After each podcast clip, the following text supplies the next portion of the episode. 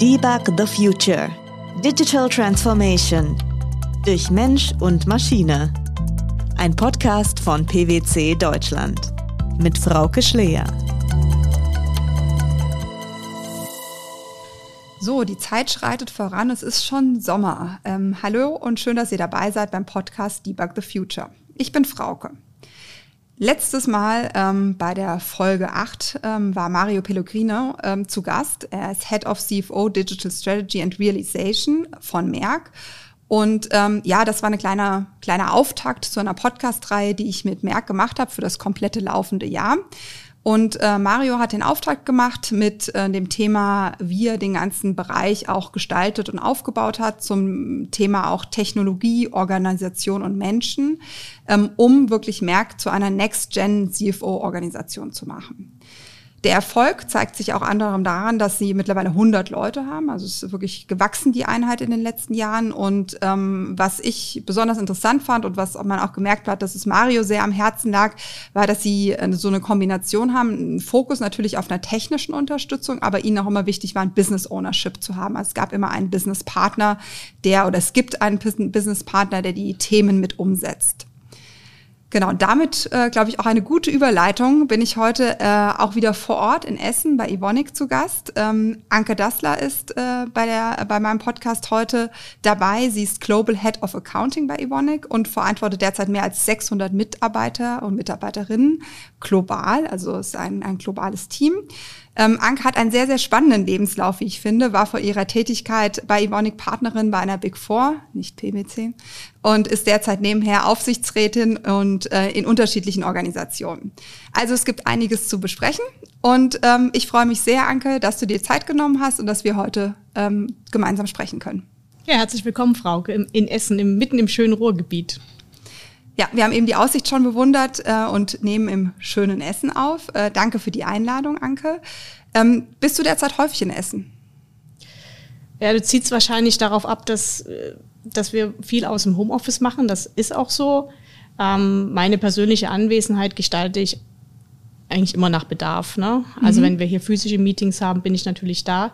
Wobei beim globalen Team ist es eigentlich egal, wo man sitzt. Was schön ist, dass wir in diesem Jahr tatsächlich äh, auch mal wieder die Kollegen weltweit, dass wir uns auch mal mehr sehen können. Mhm. Ähm, und insgesamt ist es so, dass ähm, dank Covid auch eine deutliche Demokratisierung eingesetzt hat, weil vorher war es schon so, wenn man eben sehr nah in Essen im Headquarter war, war, hatte man irgendwie die Aufmerksamkeit und je weiter man irgendwie wegkommt, umso schwieriger wird das dann, äh, einen Anschluss auch zu halten. Ja. Und das ist deutlich, deutlich demokratischer, weil ob ich in Essen im Homeoffice sitze oder in Shanghai, ist de facto egal. Man ja. kann sich gleich erreichen. Ja, gab auch viele und auch das ist ein schöner positiver Nebeneffekt von dem hybriden Arbeiten. Also euer Back to Normal ist auch ein hybrides wie bei so vielen und äh, aber durchaus mit positiven Effekten, zumindest die auf jeden Fall. Ne? Ja, richtig. Also jeder Mitarbeiter entscheidet das selbst, ähm, wie viel Prozent er gerne aus dem Homeoffice arbeiten äh, möchte, schließt dann eine Vereinbarung ab mit seinem Vorgesetzten und dann können die das flexibel gestalten. Ja, super, das ist gut. Und ähm, ein bisschen übergeleitet zu deinen Aufgaben. Also ich habe es eben schon gesagt, du bist Global Head of Accounting. Was machst du da genau? Ja, also wenn man, wenn man fachlich drauf schaut, ist es natürlich äh, zum einen so, dass wir den kompletten Record-to-Report-Prozess hier verantworten bei uns im Accounting. Also fängt halt an mit der Einzelbuchung oder mit der Rechnungserfassung bis hin dann am Ende zum Reporting. Das ist so diese inhaltliche Compliance-Aufgabe. Mhm. Aber natürlich ist es auch meine Aufgabe, das so möglichst effizient wie möglich zu gestalten. Ne? Möglichst automatisiert, digitalisiert, äh, weil wir natürlich auch äh, immer auf Kosten achten müssen, weil wir Qualitätsthemen haben. Ähm, also es ist, ist immer neben der inhaltlichen Aufgabe auch meine, meine Aufgabe, den Prozess entsprechend zu organisieren. Und das ist bei so vielen Kollegen weltweit auch eine, ist eine spannende Aufgabe, auch, aber auch mit vielen Herausforderungen verbunden. Ja. Und du hast schon so ein bisschen angesprochen, äh, Digitalisierung kommen wir später auch nochmal zu, ist, ist, sicherlich eines deiner Aufgaben. Ähm, ich weiß, dass du an der California State University warst, äh, so um die 2000er Jahre. Ist bestimmt eine spannende Zeit gewesen, kann ich mir vorstellen. Das ist ja in der Nähe zum Silicon Valley letztlich. Ähm, hast du damals schon einiges an Inspiration mitnehmen können, auch vielleicht für deine Aufgaben, die du heute hast? Also ich muss sagen, es war eine, eine absolut bereichernde Zeit damals. Also muss ich das so vorstellen, Google war noch eine Beta-Version. Mhm. Ich habe auch jetzt noch Freunde, deren, also deren Google-Adresse ist äh, sozusagen ihr Name at Google mhm. oder at gmail.com. Und das ja. ist halt schon ziemlich cool. Das kriegt man heute ja auch so nicht mehr. Ne? Ähm, was mich damals schon beeindruckt hat, ich war ja da in so einem MBA-Programm, war da mit Anfang 20 ziemlich die jüngste. Mhm. Der älteste war Mitte 50. Ähm, und damals habe ich mir schon gedacht, wie cool ist das denn?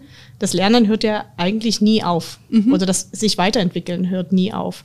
Das hat mich damals extrem beeindruckt und auch, ist auch was, was mich antreibt. Das sage ich mhm. auch mal meinen Kollegen im Team. Ist nie zu spät, nochmal irgendwas Neues anzufangen ähm, oder auch eine neue Ausbildung anzufangen. Ja, auf jeden Fall. Und das lebst du ja auch vor. Ähm, ich äh, habe gelesen, dass du einen Executive PhD machst äh, mit dem Thema Beyond HRM, Employer Attractiveness from an Employee's Perspective. Warum? Ja, werde ich natürlich häufiger gefragt, auch äh, macht man das wegen des Titels. Also bei Evonik zum Beispiel ist man ja fast alleine, wenn man keinen Doktortitel hat. Ne? Es gibt ganz viele natürlich, die hier promovierte Chemiker sind. Ah ja, stimmt, ja. Mhm.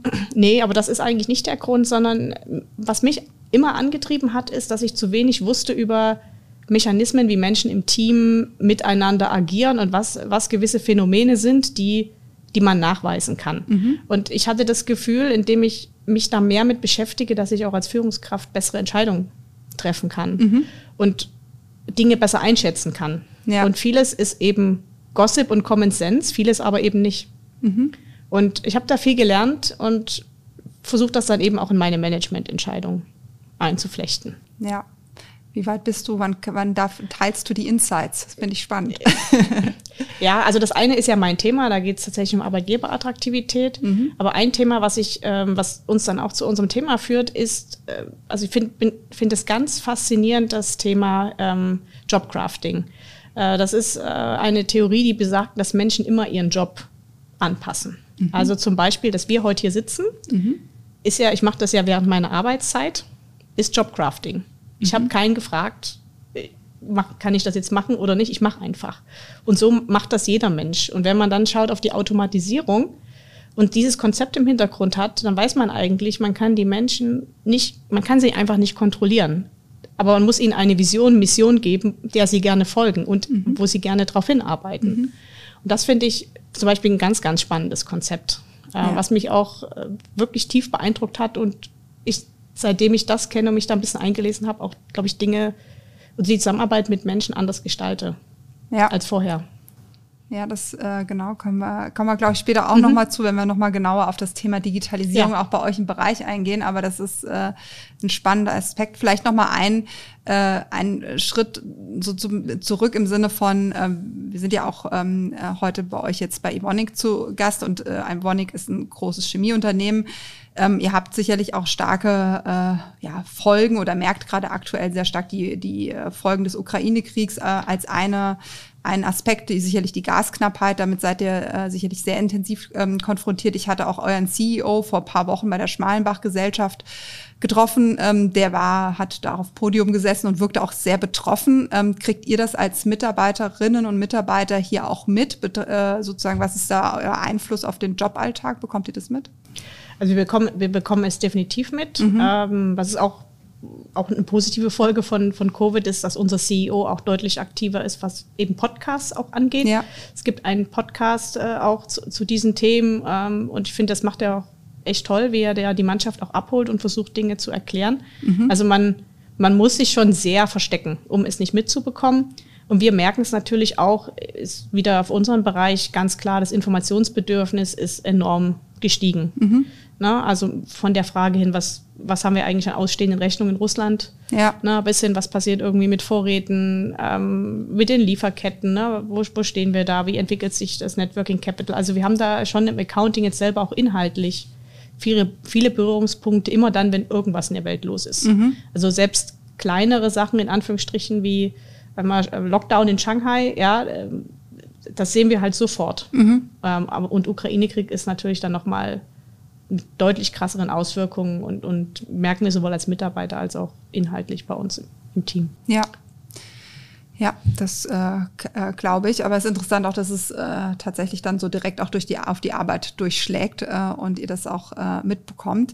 Ähm, womit wir eigentlich auch ganz gut zum zweiten Teil kommen, weil äh, je mehr digitalisiert ist und je mehr automatisiert ist, desto weniger sollte ja vermeintlich ein äh, sowas auch in der täglichen Arbeit berühren. Ähm, Hypothese, vielleicht ist es auch nicht so, vielleicht sind auch ein paar Themen, die man nicht abdecken kann. Ähm, aber vielleicht mal so ganz generell erstmal als Einstiegsfrage gefragt, Digitalisierung des Finanzbereichs ist eines der großen Themen bei Evonik. Ähm, was äh, ist jetzt gerade so in deinem Team, in deinem Bereich, im Bereich Accounting Prio 1 Thema, wenn es ein Prio 1 Thema gibt? Ja, also ich glaube, man muss, muss mal einen Schritt zurückgehen. Es ist hier ja auch schon viel passiert. Mhm. Ähm, wir haben äh, wir haben fast alle wesentlichen Gesellschaften, bis auf Akquisitionen, die müssen wir noch nachziehen, aber wir haben alles auf einer äh, ERP-Plattform. Mhm. Das ist ein Riesenvorteil, gerade wenn man mal schnell Daten auswerten muss. Absolut, muss, muss man ja. auch nicht überlegen, was muss ich noch links und rechts dazu rechnen. Ja. Ne? Ähm, so, das ist, das haben wir schon. Wir haben auch einen hohen Automatisierungsgrad bei Dingen wie Cash Application ähm, oder, oder anderen, sagen wir, klassischen Accounting-Prozessen. Und was wir jetzt noch machen, derzeit sind ähm, Optimierungen im Hauptbuch. Mhm. Also zum Beispiel sowas wie Rückstellungsbildung automatisieren und wir führen ähm, SV Group Reporting ein. Mhm. Also ziehen, wir sind äh, letztes Jahr live gegangen mit HANA auf unserer ERP-Plattform und ziehen jetzt noch das Group Reporting nach. Das ja. sind große Projekte, die wir an der Stelle gerade vorantreiben. Ja. Und wie seid ihr in solchen Projekten äh, strukturiert? Also was äh, im, im Sinne auch vielleicht von den Rollenprofilen, die ihr da mit drin habt, gerade wenn es Richtung Digitalisierungsthemen geht? Naja, also ich, also ich glaube, was, was, was gut ist, was wir vor zwei Jahren äh, aufgesetzt haben, ist, dass wir dem Ganzen irgendwie so einen größeren Rahmen gegeben haben. Also mhm. es, es sind nicht nur einzelne Projekte, sondern wir haben das Ganze unter einer Mission mhm. organisiert, kommunikativ organisiert. Mhm. Äh, das ist die sogenannte Mission Apollo. Mhm die einfach die Menschen motivieren soll, an diesen Dingen mitzuarbeiten. Mhm. Und so gibt es natürlich in jedem dieser Projekte auch immer Kommunikations- und Change Agents, die dann eben gucken, wie treibt man das in die Mannschaft rein. Ja. ja. Aber ansonsten ist es nicht so, dass alle Projekte jetzt agil mit irgendwie Scrum Master oder ähnlichem aufgesetzt sind. Das ist häufig schon eine sehr klassische Projektstruktur, aber eben mit diesem, schon mit diesem kommunikativen und Change-Aspekt. Mhm. Und ich glaube, was auch besonders ist für eine, von der Evonik, zumindest kenne ich das eben auch von meiner alten Beraterzeit anders, es wird halt überwiegend intern besetzt, auch die Projekte. Mhm. Also es ist nicht so, dass, ähm, sag mal so, also so ein Verhältnis von 50-50 intern, extern haben wir nicht, mhm. sondern es sind sehr viele interne Kollegen und auch die, die damit später ähm, auch zu tun haben. Und das ja. finde ich super. Ja. Da gibt es dann keinen großen Switch na, ich, also ich selber habe Projekte damals gemacht, da wurde halt eine neue Finanzfunktion neben die alte gesetzt und als sie fertig war, hat man dann mal die Übergabe gemacht. Ja. Sowas äh, gibt es hier nicht. Und das finde ich auch sehr gut, ja. dass wir das anders organisieren. Ja, Stichwort lebenslanges Lernen. Ne? Also man kann ja. ja auch nur lernen äh, an der Stelle, wenn man es auch wirklich erlebt und erfährt und auf dem Projekt mitmacht zumindest. Ne?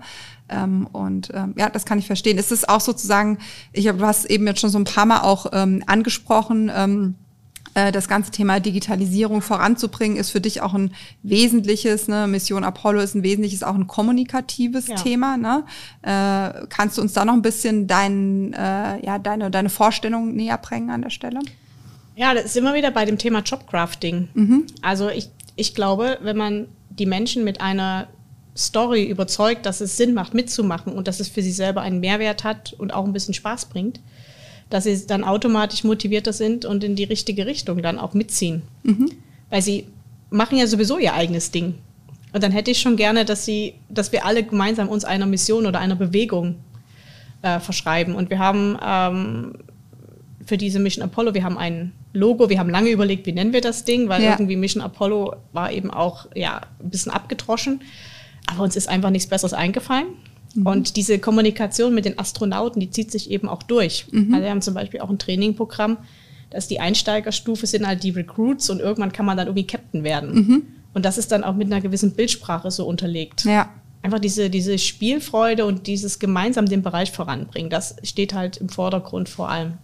Ja.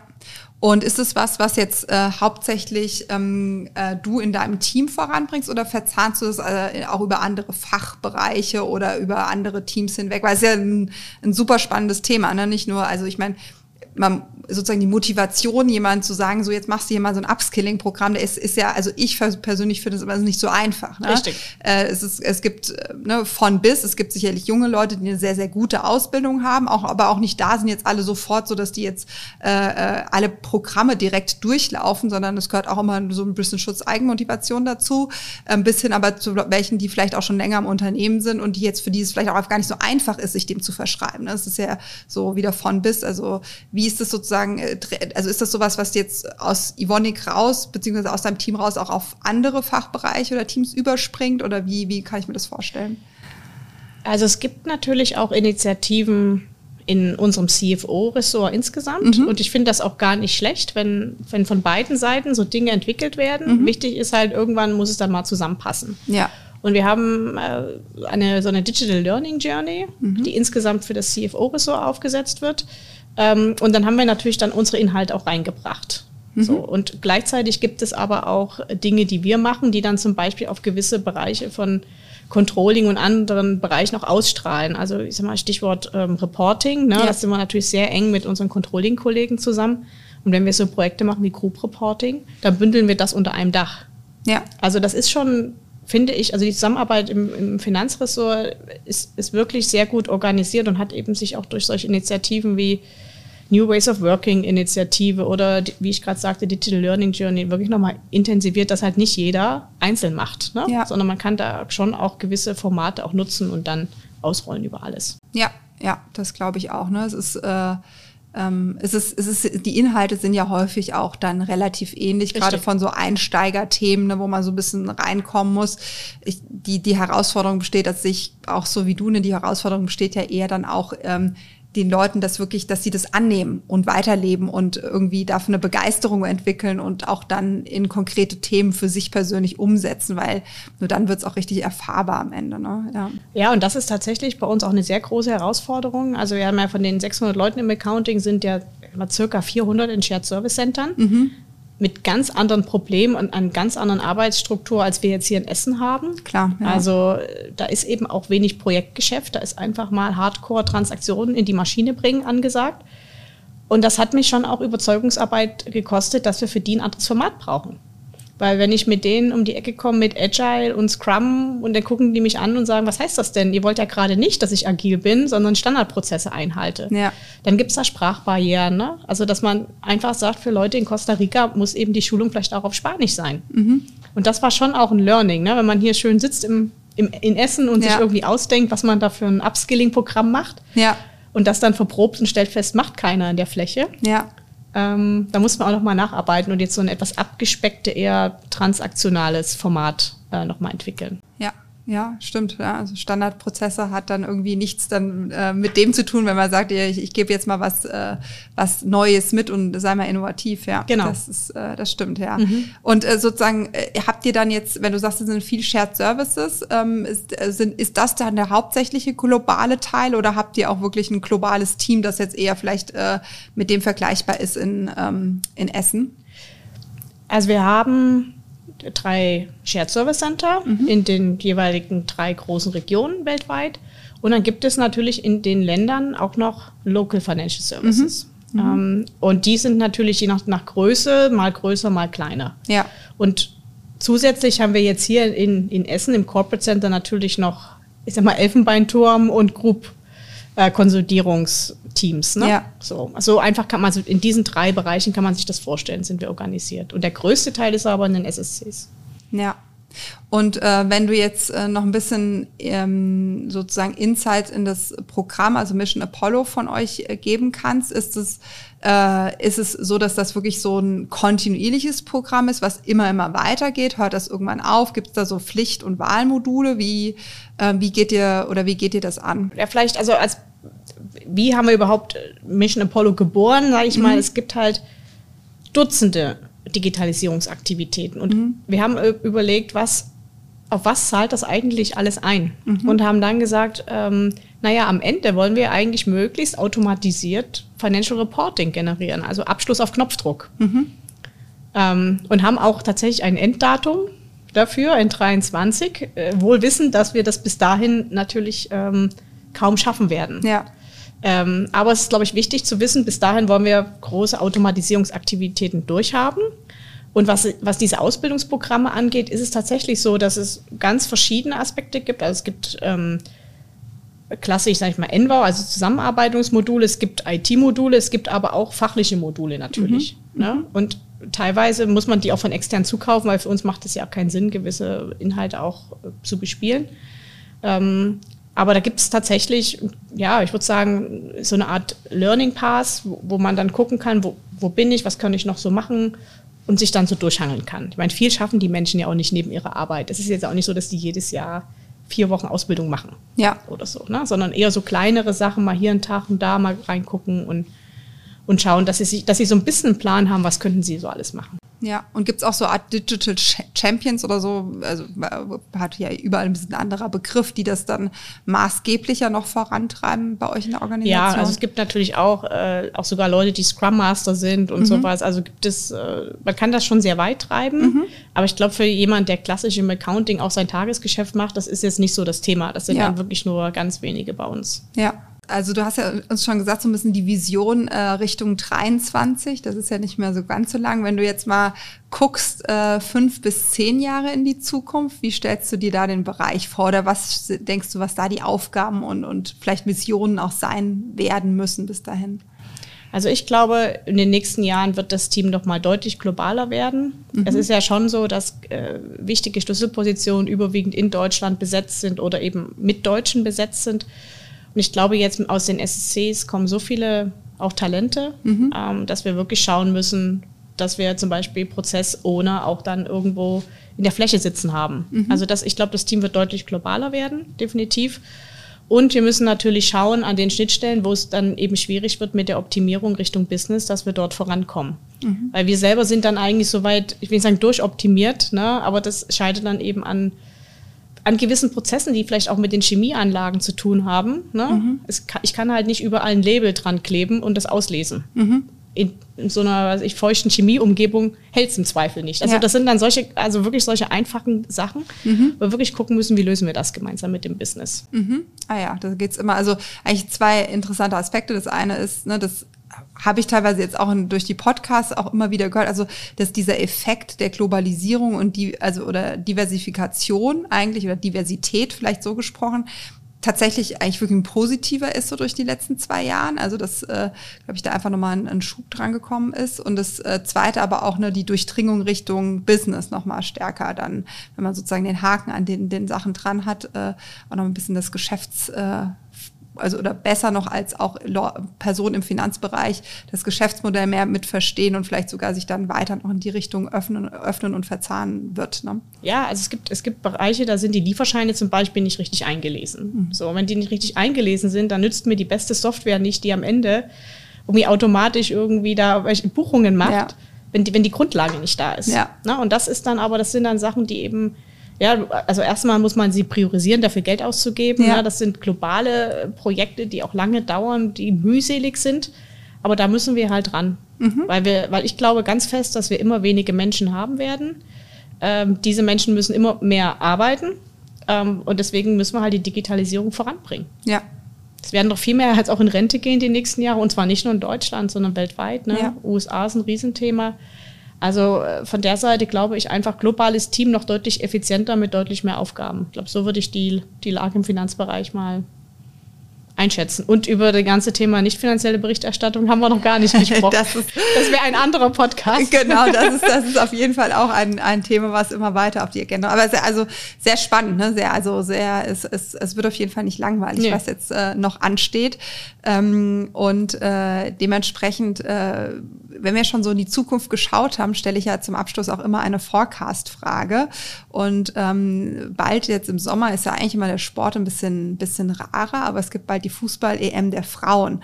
Ähm, da die Frage an dich, die Forecast-Frage, glaubst du, dass Deutschland Europameister wird?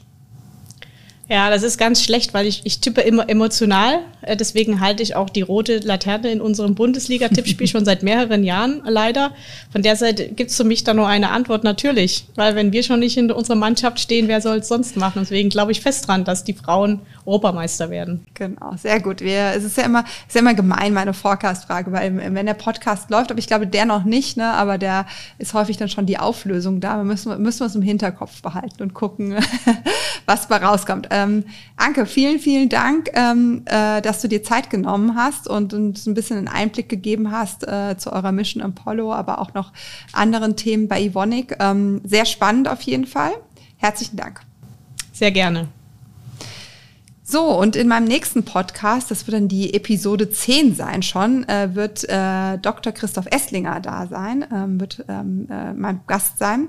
Äh, mit Christoph habe ich damals in, in Mannheim zusammen promoviert und äh, er hat danach ein bisschen anderen Weg gewählt. Er hat nämlich ein Unternehmen selbst gegründet ähm, und zwar eine, äh, eine Agency ähm, mit dem schönen Slogan We put Charisma into Conversational AI. Also äh, ihr seht, äh, es geht nicht nur um Chatbots, sondern eben um mehr als das. Wir dürfen also gespannt sein auf den nächsten Podcast. Ich freue mich auf jeden Fall, wenn ihr wieder dabei seid und habt bis dahin sehr schöne äh, Sommertage. Das war Debug the Future. Digital Transformation durch Mensch und Maschine. Ein Podcast von PwC Deutschland.